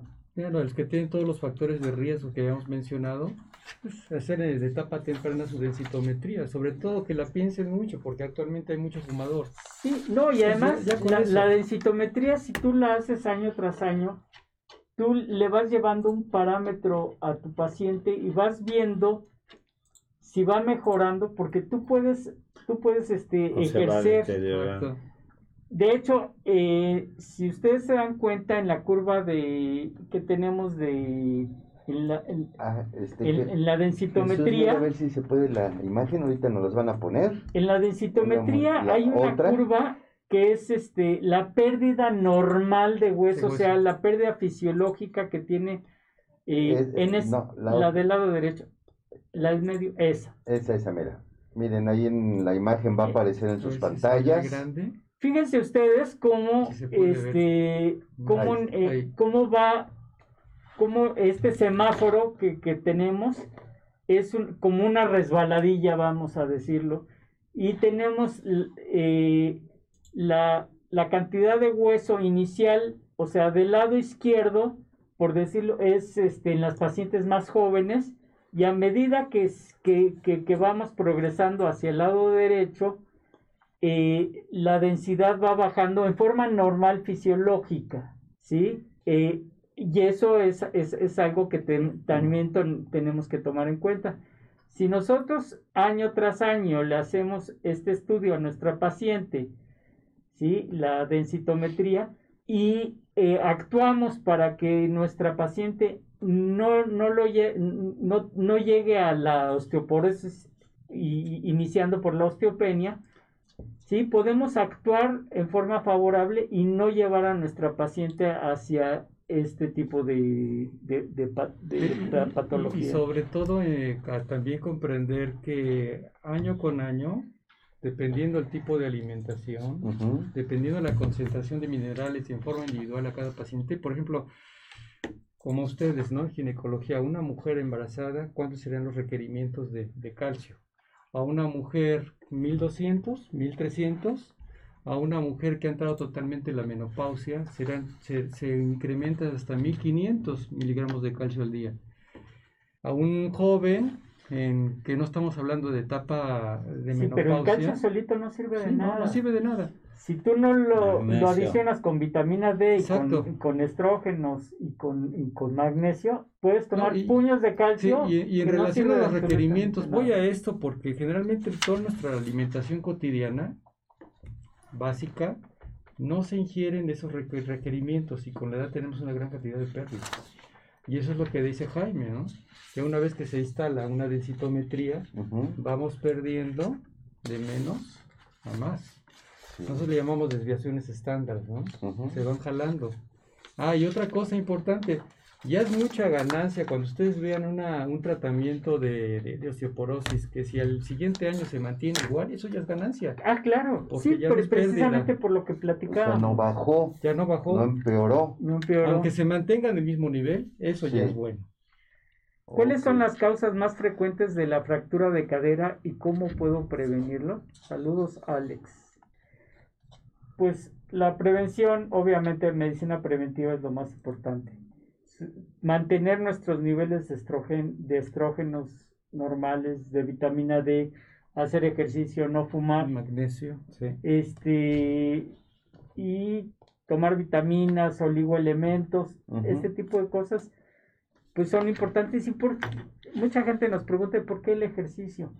El ejercicio es importante porque le estamos dando una información a este hueso para que forme hueso. ¿sí? El hacer ejercicio, nosotros le llamamos estrés. El hacer este ejercicio promueve que este, este hueso absorba ese calcio para, introducirlo. ¿Y cómo nos hemos dado cuenta de esto? Fíjate que hay eh, estudios interesantes en, astronautas de la NASA que como eh, en el espacio, como no hay gravedad, entonces este, llegaban a la Tierra los astronautas descalcificados.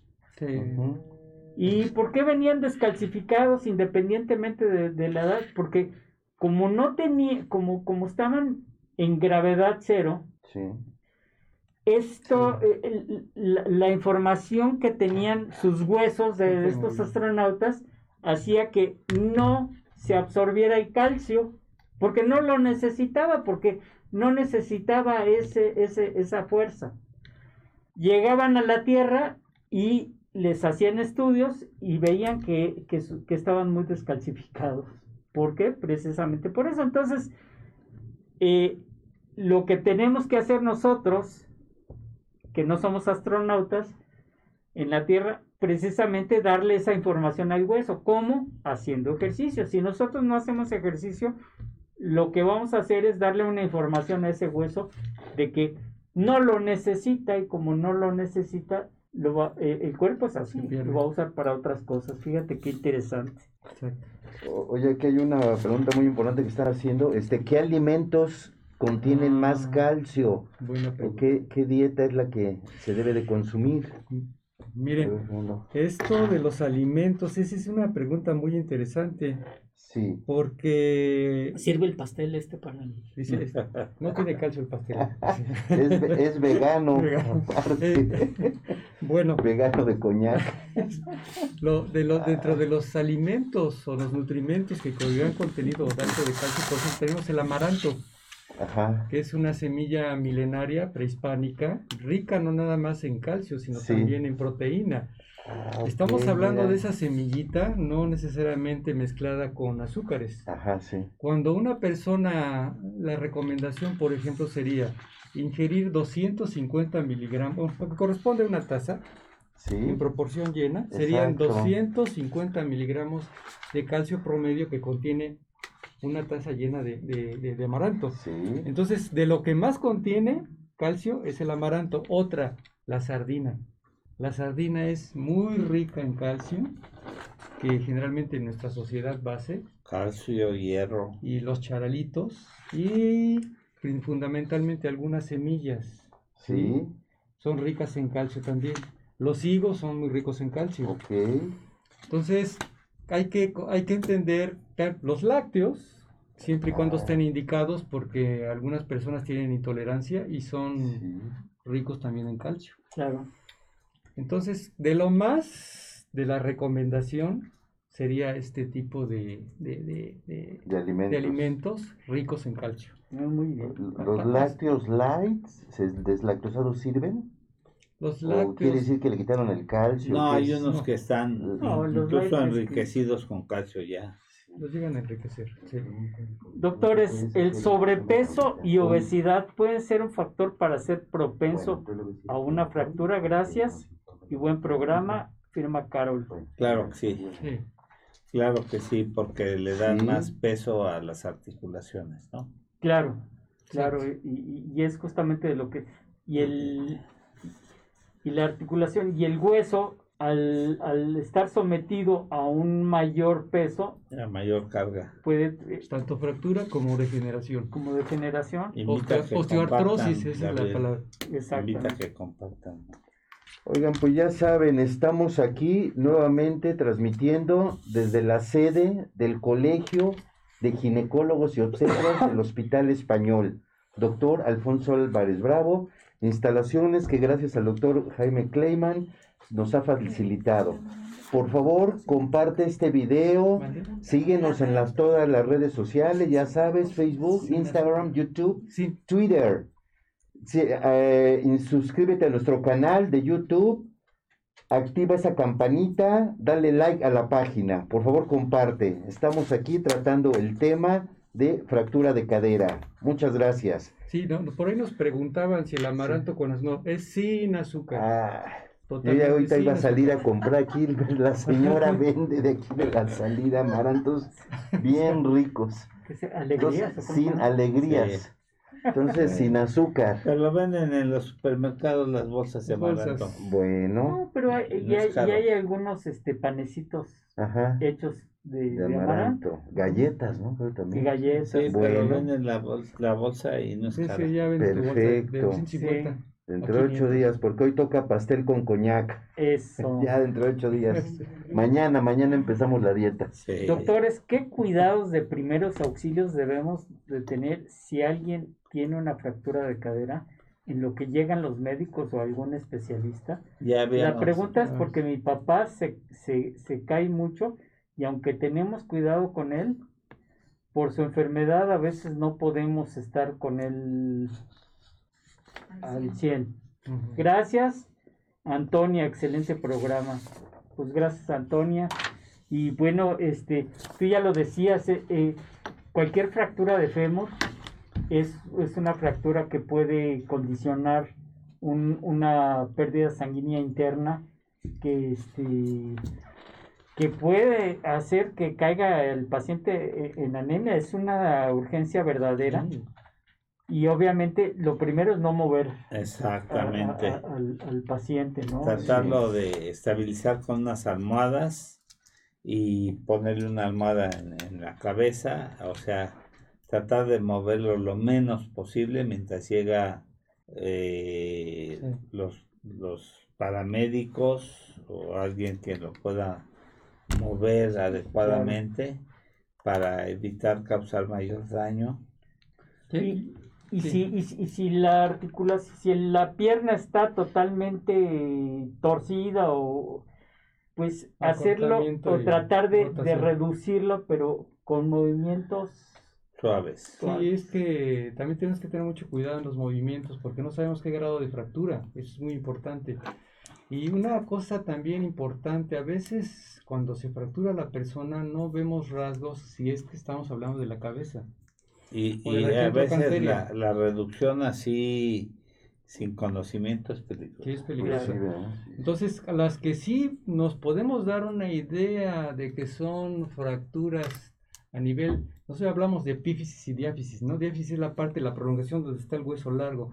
Generalmente, si el paciente a nivel del muslo, en un tercio superior, por ejemplo, presenta un gran hematoma, una gran, en otras palabras, un moretón grandote, morado, morado, ese es dato generalmente de que la fractura no fue totalmente en la cadera, sino fue en la parte más intermedia del hueso.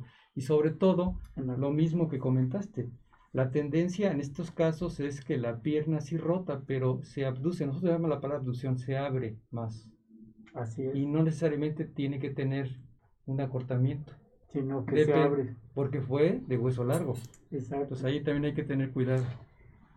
Doctores, fíjense que esta está interesante. ¿Con el COVID hay o puede haber secuelas o repercusiones en los huesos? Saludos y excelente programa. Y saludos a Sandra. Normalmente no. Pero no. Hasta donde yo sé, el COVID no, no afecta al sistema nervioso, pulmones, cerebro, hígado, no. Este, riñones, corazón, pero hasta donde yo sé hueso no. Generalmente lo de pérdida de hueso ya es un problema de origen de larga evolución previamente antes de un diagnóstico de COVID. Generalmente ya hay daño, ya, hay daño en hueso y hay antecedentes. Oigan, aquí hay una pregunta bien interesante. Dice este Ale que si la osteoporosis se relaciona con obesidad o con que la persona esté delgada ah, o es independiente de obesidad y de, delgadez. categóricamente hablando, se describe mucho que la osteoporosis puede encontrarse más frecuentemente en personas muy delgadas. Ok. ¿Sí? Sí. Ese es lo, como se llega a expresar dentro de los, todos los antecedentes. En cuanto a personas más obesas, nosotros podemos tener un obeso, pero no significa que el obeso no pueda tenerlo y esté protegido, porque recordar que hay obesidad por desnutrición. Okay, sí. Entonces no exime que también tengamos una persona con sobrepeso o obesidad mórbida que no pueda tener este, osteoporosis. Pero en, las, que en, la, en, la, en la expresión como tal, personas muy delgadas, demasiado delgadas, la tendencia es encontrarla también de una manera muy importante. Por desnutrición. Por desnutrición. Aquí hay una, una pregunta que nos compete, Gabriel. ¿Sí? Dice, doctores, ¿el embarazo afecta a los huesos y articulaciones? Y si sí, ¿Qué cuidados de alimentos recomiendan para fortalecer tanto mis huesos como el del bebé? Gracias, Gabriela. Ah, Gabriela, ya ves, tocaya. Pues por supuesto, o sea, en el embarazo aumentan los requerimientos de calcio. Así es. Entonces se le necesita dar un suplemento a la paciente o decirle que no vaya a quitar ciertos alimentos. De repente da por las náuseas, por el vómito, por la indigestión, deja de tomar lácteos, deja de tomar calcio, no toma sus vitaminas, ahí sí puede haber repercusión, tanto en la madre como en el feto, como en el producto, en el bebé. Entonces es importante que no tenga esa restricción de calcio y mucho menos que deje de tomar porque se le va a mandar un aporte, un suplemento, sobre todo al final del embarazo, es cuando más aumentan estos requerimientos. ¿Qué alimentos? Pues todo lo que ya habíamos comentado, los lácteos, puede ser light, deslactosado, si es intolerante, si no quiere aumentar los niveles de azúcar, y, y los justo lo que nos decía el doctor Fernando, amaranto, frijoles, verduras verdes, carne roja, todo eso tiene, es lo que no debes dejar de comer. Y algo que, que, que también eh, su médico les, les, va a recomendar es el, el, aporte externo de, de suplementos. Sí. Como, como los eh, vitaminas que, que, hoy en día los mejores eh, suplementos vitamínicos son los que tienen metilfolato. Sí, sí, sí, exacto. Esos y, y, los omega 3 y, y, el este y vitamina D, que es muy importante durante el embarazo. Ah. Exacto. Muy bien. Tenemos una llamada de Enrique Sánchez Vera. ¿La podemos poner al aire? Sí, sí, sí. ¿Ya, ¿Ya, le vas a pagar, perro? Buenos días, amigos de Salud para Todos. Ya le voy a pagar a Gabriel, aunque me va a querer cobrar intereses el canijo. no, no, no, mi Gabriel ya le pagué, mi querido Don Canales. Mi querido Jaime, mi querido Fer. Hola, buenas. ¿Qué tal? ¿Cómo estás? Qué gusto saludarlos, aunque sea a la distancia. Qué bueno, qué bueno, Henry. ¿Ustedes todo eh, bien? ¿Todo bien? Todo, todo bien aquí con el Emiliano, aquí que está dando guerra como todos los días.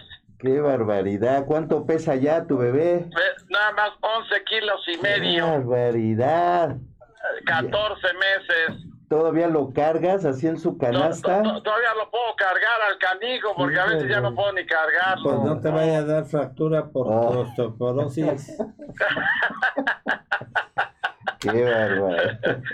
felicidades, mi querido Gabriel. Muchas gracias, Enrique. Gracias. Muchas felicidades, de veras, en serio. Sabes que te quiero mucho, mi querido Gabriel, y los quiero a todos, pero pues eh, tengo que sentir un cariño especial por mi querido Gabriel porque trajo al, al mundo a este pequeño, al canijo Emiliano. Sí, hombre, que con mucho gusto. Gracias por la confianza. Y, ya viste el pastel que te vas a perder de coñac. Sí, ya ni me digas, caray, que nada más veo la comida que les llevan ahí de vez en cuando y híjole, me da un coraje tremendo, pero pues ¿qué hago? Sí, hombre, ya, ya, ya pronto, ya pronto. Pues ya pronto, pronto. Ya, que me puse la vacuna. Oigan, una pregunta, nada más al doctor Canales han vacunado, a ver, Jaime, ya lo vacunaron al mes. también, ya. también, a ti, Fernando. Ah, ellos ya. Pero pues a los millennials todavía no. A nosotros los millennials todavía no. Ah, todavía los millennials todavía no los vacunan. Entonces ya puedes venir, Enrique, ya están vacunados ellos. Ay, qué ya, bueno, ya estamos vacunados y no mordemos. no, a, Enrique fue doble. Le pusieron Porque la si no están vacunados no voy a programa. No, ya, ya. A ti te pusieron la de la rabia y la del COVID. fue doble. ¿Fue doble? Sí. Ah, qué bueno. Entonces, oye, oye, este, me quedo dos canales. No, en serio. Si no están vacunados, no voy a programa. No, no ya. vayan a contaminarme. No. Ya, ya están vacunados. Ya, todo lo más falta tú, ¿verdad, mi querido Gabriel? Sí, sí, yo creo que en el 2022 me toca. más o menos al ritmo que vamos. Ayer anduvo este, circulando una noticia que no se la crean, que ya se podían registrar los de 50 a 59 y que los de 40 a 49. No es cierto, no, es cierto. ¿Son fake news? No se crean, es, es una fake news. Por favor, pregúntele al, experto que soy yo. Ah, pues, Esa es una fake news. No se crean tonterías. Que se anoten en el canal 8. Perfecto. Ya ves que están diciendo que se anoten en el canal 8. ya ya ven que existe el Canal 8, sí, sí, sí, no, sí existe el amigo Canal 8. Entonces, por favor, no crean, amigos de salud para todos, no crean, no se crean, nada más las buenas oficiales, nada más crean, no crean allá cualquier baboso que se pone a tuitear o a facebookear, no sé qué hacen, pero la gente que no tiene que hacer nada más, por favor, así es que no crean en eso. Qué barbaridad, pero pues qué bueno que ya te pusieron al menos tu vacuna, Henry. Oye, y quiero de veras felicitar, felicitar en serio este a la bueno a la, delegación que a mí me corresponde a la alcaldía que me corresponde que es Miguel Hidalgo ah pues es tu compadre es tu compadre el delegado Exacto. Perdóname por ser un poquito influyente. Otra cosa que les tengo que decir. No intenten sacarse fotos ustedes. Ustedes no tienen la influencia que yo tengo. no cualquiera puede sacarse foto cuando se vacunan porque están los militares. Y los ah. militares no permiten porque tienen órdenes de que nadie tome fotos. Qué barbaridad. pero como yo soy influyente y ya les dije quién era, me dijeron, ah, bueno, entonces nada más por tratarse de usted, señor, vamos a tomarle la foto, pero a nadie más se le toma fotos. ¿eh? Qué barbaridad, y hasta ellos se la tomaron. Hasta ellos me lo tomaron. Le digo, a ver, señorita militar, una señorita, tómemela usted para que ya no se me moleste. No, no, no, que quién sabe qué. No, no, en serio, no, no, no pueden tomar fotografías, eso sí es en serio, ¿eh?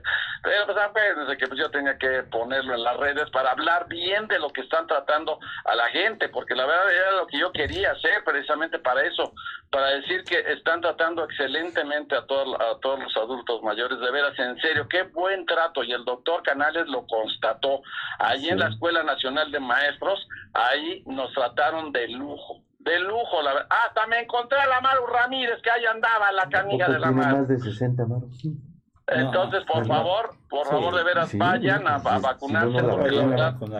Ah, Ahí andaba la canija Maru, entonces vayan a vacunarse porque la verdad es una es una atención muy buena ahí cuando bueno, a mí la que me tocó ahí en la Escuela Nacional de Maestros fue fabulosa, no nos tardamos nada, 20 minutos después de la vacuna te, mantienen en observación y ya vámonos, órale, Oye, ¿y, duele Enrique? ¿Duele? Nah, qué va a doler, no duele nada. Duele el brazo bien me lo dijo el doctor Canales, porque ya se lo habían puesto él antes, y sí duele el vaso, me dolió como dos, tres días, pero se fue disminuyendo el dolor, pero no pasó de ahí. Ah, no me tomé ni un paracetamol, ni nada de nada. Yo estoy fuerte, mi tío Gabriel, ¿qué me pasa? Yo soy, yo soy un roble, yo soy de esas de esas maderas que ya no hay hoy, no, de esas maderas con las que yo me hicieron, nah, ya no existen, ah. ya no existen, no, no, no, no, no, Maderas como las mías ya son muy poquitas. Pues Pero bueno, pues este, la verdad sí quiero felicitar a la delegación Miguel Hidalgo en este caso que le toca, o sea, de veras felicitarlo por el ¿eh? contrato. Sí, la verdad que qué buena atención. Tú llevas a tus papás, ¿no? Sí, pero pues a mí no me quisieron vacunar. Pero, pero, sí. Pues es que eres millennial, mi querido Gabriel. ¿Cómo quieres que te vacunen? No, todavía no te toca. Te toca hasta la cuarta etapa, Gabriel. Hasta la cuarta etapa. Oigan, ya saben cuál es el esquema, ¿verdad? A ver, ¿o quieren que se lo diga? Ustedes son los expertos. No, no, pues Sigue 50-59 después 40-49. Y al final, lo que yo no entiendo es ustedes que son más... ¿Por qué son al, final de 40 para abajo? O sea, van a echar a, los, a la mayoría de la, de la población, la van a echar en un solo golpe, de 40 para abajo. En bola, sí, son un montón. Pues ahí está Gabriel, por ejemplo, ahí está de 40 para abajo. ¿Cómo le van a hacer? Pues, la, la, les van a sacar la regla de los árbitros amontonamiento. Sí, ¿verdad? ¿Cómo le van a hacer de los 40 para abajo? Son un demonial de gente. China, bueno, no sé.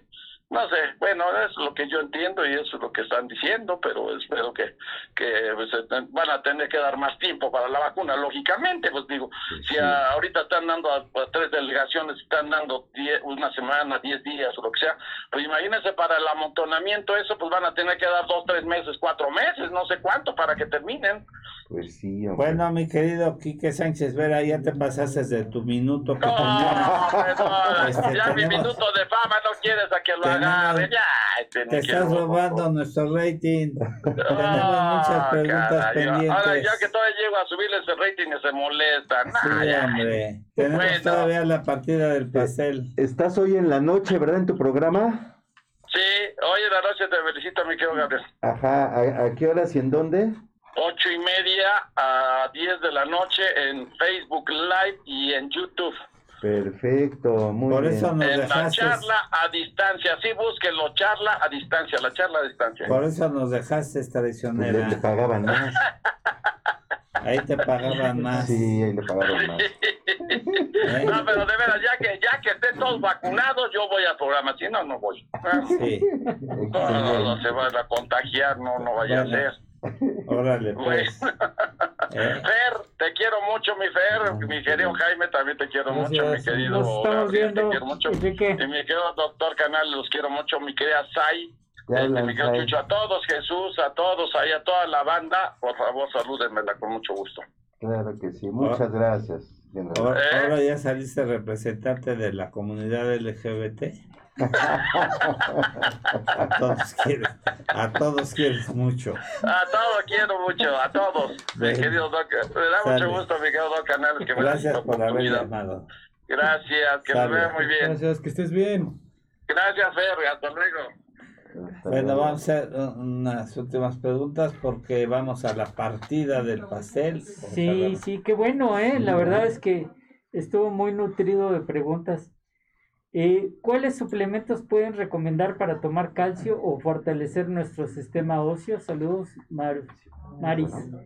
Pues eh, el, yo a mis pacientes, yo sí les recomiendo este, el citrato de calcio, que es este, mejor que el gluconato o el, y reduce el riesgo de cálculos. y reduce el riesgo de, de cálculos, pero como yo digo, es muy importante que su médico les proporcione la receta y que su médico eh, les diga cuánto y cómo, ¿no? Y, y no nada más, y, oye, porque yo también les puedo dar el citrato de calcio, pero ese citrato de calcio puede ser que no les, este, no les ayude porque no están complementados con vitamina D o con estrógenos y pueden, pueden tener otras comorbilidades como insuficiencia renal, ¿sí?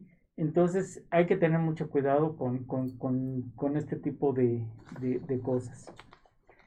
Doctores, ¿qué opinan de tomar colágeno para fortalecer el sistema óseo? ¿Funciona? Muy bueno. sí. Gracias, saludos, Anabel. Los escucho desde Chihuahua. Es buenísimo. El colágeno hidrolizado fortalece mucho. So- so- sobre todo aquí esa pregunta es muy importante porque recordar que el cartílago tiene célula madre. La Claro. célula madre, así como el hueso tiene osteoblastos como célula madre, que son los que generan el, el- el hueso, el cartílago también tiene células madre, se llaman condrocitos. Entonces, mientras exista el condrocito y todavía exista vida de cartílago en esa articulación, el colágeno hidro- hidrolizado va a beneficiar muy bien precisamente para estimular la formación de más células de condrocito y activarlo. Porque si nosotros queremos tomar colágeno, de alguna manera ya cuando ya no existen células y ya no existe cartílago, No. pues así tomándolo no nos va a servir. Hay que utilizarlo en etapa temprana, como parte de una prevención, una profilaxis de cierta edad. Yo tengo una última pregunta, ustedes tienen más. Dice, ¿y si la fractura fue con exposición de algún hueso y hemorragia, qué se puede hacer para evitar más daño en lo que llegan los, los paramédicos? ¿Es posible ayudar o igual que se quede inmóvil? Gracias, Rodrigo. Pues cubrirla con un lienzo es- estéril o un lienzo limpio y ponerle solución fisiológica si se puede, por lo En lo pronto. que Sobre llegan. todo inmovilizarla, la pierna. Háblale a Rita y a Ian, Sí, por que- favor. Sobre todo inmovilizarla, evitar sus movimientos y sobre todo si hay riesgos o grado de sangrado en el área donde podamos ver algo de sangrado, hacer un grado de compresión superficial, pero no moverla en lo que llega la ayuda. Claro. Aquí estaba, no sé, este Jaime, ¿tienes por ahí otra pregunta? No, Te la- ya. Sí, aquí había, hay una pregunta, dice, ¿cuánto pesa, cuánto peso puede aguantar una prótesis o un tornillo? ¿Se requiere un peso en especial para poder ser apto para ese tipo de, de apreciación? Bueno, miren, son tan sofisticadas hoy en día todas las prótesis que son más livianas que el mismo miembro, ¿sí?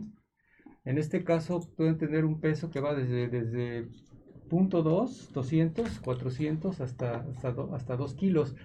Pero bueno, la, la, cadera en condiciones normales de un ser humano está hecha para soportar 6 veces su kilo la cadera. Entonces imagínense una prótesis en, en, en cuanto a la tecnología cuánto están hechos ese tipo de metales actuales para dar soporte, o sea, soportan kilos.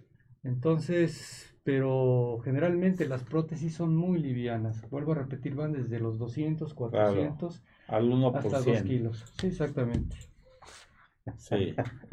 ya van a poner las mañanitas. sí. Bueno, pues van a poner la, las mañanitas para nosotros. Ah, todavía no, todavía no. Pero ya en cuanto puedas, ya. Oigan, pues qué gusto, los invitamos, ya saben, a que todos los jueves estamos aquí en vivo de 9 a 11 de la mañana, pero se quedan grabados estos programas, esos podcasts, los puedes revisar en Facebook, en Instagram, Spotify, YouTube, en nuestro canal.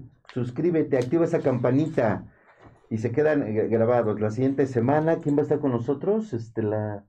¿Quién está? La, siguiente, semana. Es el... Ajá, pero pues ya sabes, estaremos aquí como siempre todos los jueves en vivo, pero puedes revisar todos estos podcasts. Se quedan ahí grabados. Y pues gracias nuevamente aquí a, la producción que ven este pastel que ya ya estamos este hay una cosa que, este, se me olvidó, bueno, y creo que es muy importante. Eh, yo eh, durante todo el programa platiqué y les dije de, eh, de, de la deficiencia de estrógenos y la paciente que debe tomar estrógenos. Pero hay pacientes en las que está contraindicado darles estrógenos. Pacientes con cáncer de mama, ah, pacientes. Sí, sí, sí, Entonces, este, y no nos hicieron esa pregunta, pero pues yo, yo, yo ya la estoy contestando. O sea, a las pacientes que no se les puede dar estrógeno, ¿qué podemos hacer? Y bueno, pues este, yo mismo me, me lo respondo, ¿no? El, vayan pasando porque mientras contesto esto, porque si no nos vamos a quemar la hora. Al, bebé le vamos a dar un chocolate eh, de la orillita, sí. Sí, sí, bueno, hay, hay medicamentos como alendronatos y hay medicamentos como los bifosfonatos.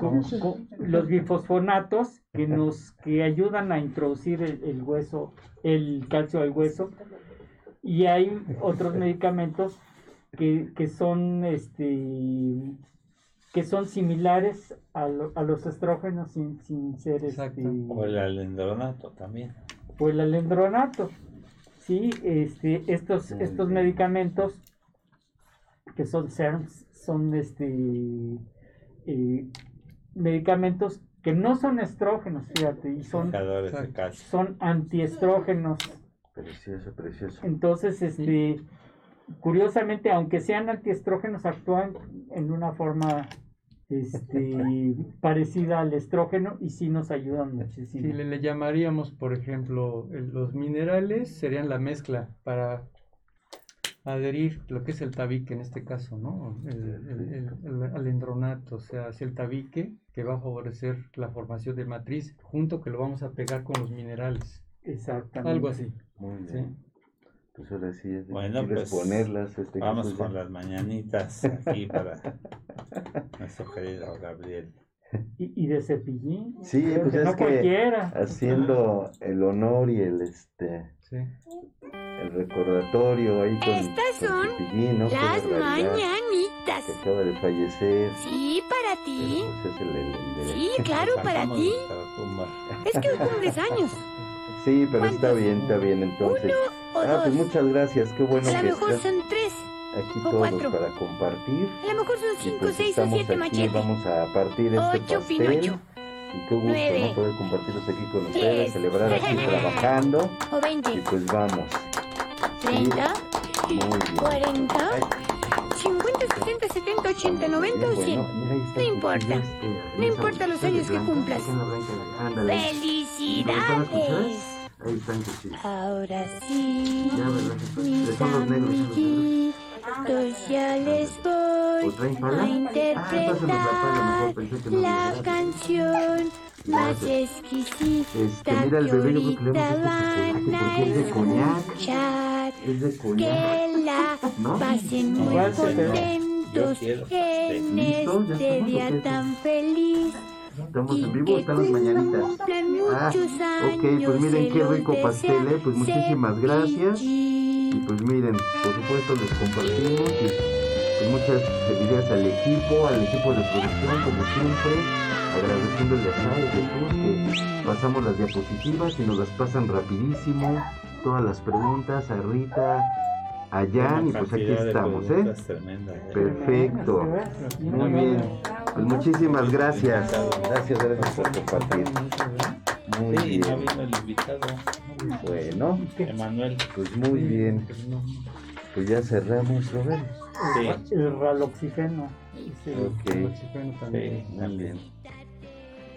Bueno, cerramos. sí, Bueno, muchas gracias a todas las personas que nos hicieron favor de sintonizarnos. Gracias a nuestra producción, a Rita, a, a Yanin, a Sai, a Jesús, a Alex. Y felicidades a, a el bebé. a ya, él ya está a mis puesto. compañeros, No, a pues Jaime. El bebé ya está a puesto. Fernando y a toda la gente que nos hace favor de escucharnos, que tengan un excelente día y un mejor fin de semana. Muchas gracias. Gracias. Gracias, gracias, gracias, gracias. Eso es muy bien. Excelente. Mira el bebé, bravo. ¡Bravo!